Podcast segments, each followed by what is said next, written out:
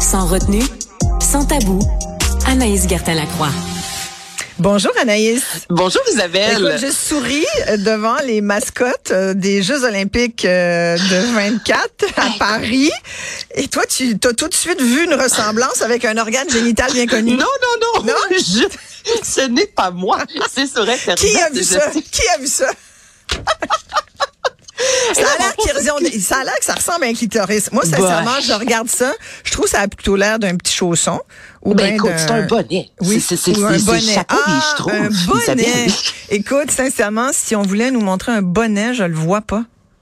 Ben c'est un bonnet. Ben, là, là, allez voir ça. Ok, prenez quelques Oui, c'est le chapeau des schtroumpfs. Là, maintenant que tu le dis, oui. Ben oui, c'est exactement. C'est les yeux qui m'ont perturbé. Oui. C'est ça, c'est les deux petits yeux bleus, mais je vais même aller valider les, les schtroumpfs portent réellement le bonnet phrygien, qui est un Oui. symbole bon de la République française. Le vieux schtroumpf, Oui. c'est un bonnet rouge. Donc, c'est exactement ce qu'on nous a présenté aujourd'hui. Puis honnêtement, je pensais jamais mettre dans la même phrase Jeux olympiques de Paris 2024 et clitoris. Ou mais bonnet là, de schtroumpf aussi. ou bonnet de... Tout ça mais, mais ensemble, qui a vu un clitoris là? Il y a vraiment des gens qui ont un esprit imaginaire très développé. Exactement, mais ça fait le tour du web sur Twitter, entre autres. Et c'est qu'il y a quelques temps, en 2021, il y a une, euh, une statue, une grosse forme de clitoris, en fait, Isabelle, qui avait été érigée à Paris. OK? Donc, ça ressemblait vraiment à un jouet sexuel. C'était rouge, c'est immense. Il y a des photos là, qui se promènent aujourd'hui. Euh, c'est tout près de la Tour Eiffel. Et là, les gens ont vraiment vu un lien entre ce gros clitoris géant qui avait été érigé et le bonnet des Schtroumpfs ou le bonnet phrygien. Tu Mais, mais clitoris, c'est pas rouge là. C'est comme à moins évidemment de- d'avoir beaucoup puisé de la chose, mais normalement.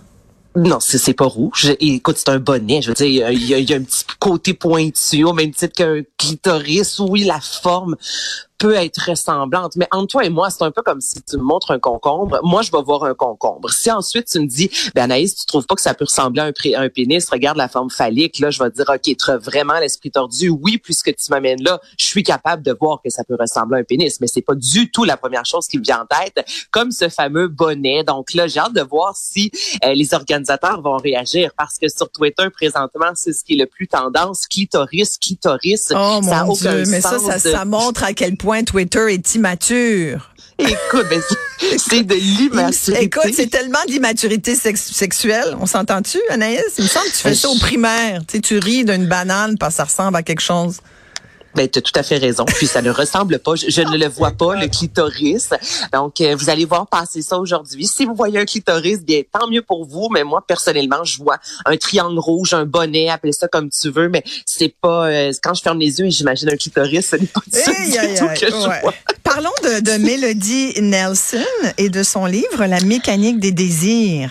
Ah, moi, cette femme-là, je l'adore. Mélodie Nelson, qui est une autrice, qui est une ancienne escorte. Et la première fois que j'ai rencontré euh, Mélodie, euh, Isabelle, la première chose, c'est que lorsqu'elle m'a dit qu'elle a déjà été escorte, sur le coup, j'ai fait, ben voyons donc, ça paraît pas. Puis en disant ça, je me suis tellement trouvée, excuse-moi l'expression, mais stupide, parce que Ça paraît pas, tu t'es dit. Ben, c'est...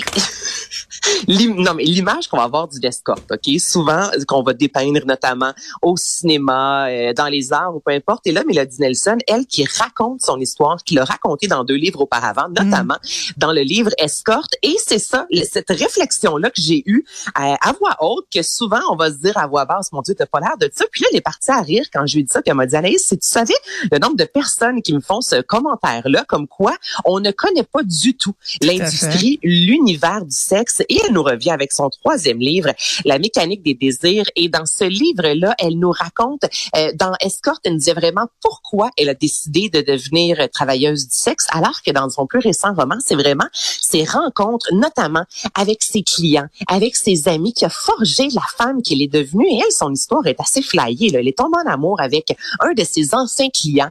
Ils ont eu enfant, des, en- ensemble des enfants. Elle ne s'est jamais cachée de son travail du sexe, Mhm. moi, je ne fais pas l'apologie, mais pas du tout euh, du travail du sexe, mais j'ai toujours voulu faire ça dans la vie. Déjà, quand j'avais 16 ans, je voulais euh, faire ce métier-là et j'ai aimé ce que j'ai fait. Donc, tu sais, souvent, lorsqu'on parle du travail du sexe entre toi et moi, puis évidemment, il y a beaucoup de violence sexuelle hein, à Ouais. 99,9 mais ce petit 1 %-là que Mélodie Nelson met de l'avant, tout comme sinon, euh, elle se nomme Libellule, qui est une TikTokeuse, une YouTubeuse française et travailleuse du sexe, qui, elle, prend la parole sur les médias sociaux pour mettre de l'avant c'est quoi? Son métier. Elle est suivie par plus, là, c'est 95 ce sont des femmes qui la suivent.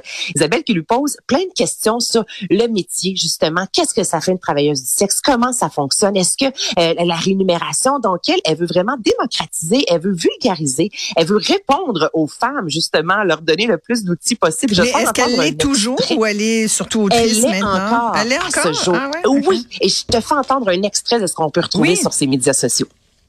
C'est un métier qui est dangereux. Tout ce que tu mets sur Internet reste sur Internet. Tu ne sais pas qui tu vends tes vidéos. À tout moment, tes vidéos, elles peuvent tourner. Dans tous les cas, ta mère, ton père, ton frère, ta soeur, tes cousins le sauront. Tu ne peux pas le faire en anonyme. Tes vidéos, elles peuvent fuiter dans tous les sites porno que tu peux trouver sur Terre. C'est pas un métier qu'il faut faire pour avoir confiance en soi. Il faut déjà avoir énormément confiance en soi pour le faire. Je n'ai jamais répondu à aucun message de femmes qui me demandent comment être travailleuse du sexe, de les guider, de les montrer. Ça s'appelle du proxénétisme et c'est interdit par la loi. Je parle beaucoup de mon métier, pas pour que vous ayez envie de le faire, pour que vous le connaissez, pour que vous soyez moins jugeant dessus et que vous compreniez un peu la démarche.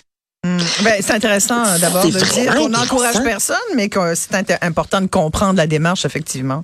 Ouais. donc Mélodie Nelson et euh, cette femme qui est vraiment super intéressante, 24 ans. Sa famille est au courant de ce qu'elle vit. Elle est fiancée, donc encore là, elle, elle parle de son métier, disant moi j'aime ce que je fais, je suis en pleine possession de mes moyens, en pleine possession de mon corps, je suis pas du tout une victime et j'aime le travail du sexe. Point final. Donc je trouve ça, c'est ça, c'est un angle, je trouve qui est souvent moins euh, abordé, je te dirais, dans les médias notamment, là, ce travail du sexe là. Oui, tout à fait. Puis il y en a, de, ça reste marginal, je pense, Anaïs quand même, mais, ben il y a des filles il y a des webcam girls qui sont qui sont autonomes, indépendantes. Et puis, euh, je pense que la, pandémie aussi a peut-être euh, encouragé certaines à, le faire chez elles. Puis ça dérange personne. Puis quand c'est entre adultes consentants, faut toujours le rappeler.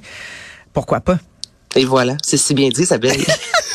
Anaïs Gertin-Lacroix, merci beaucoup d'avoir été là. Et voilà, ben merci beaucoup à tout le monde qui a été à l'écoute de cette émission. Ici Isabelle Maréchal. Je vous retrouve euh, à 4 heures pour ma chronique dans l'émission de Mario Dumont. Merci beaucoup. Bye tout le monde. Bonne journée.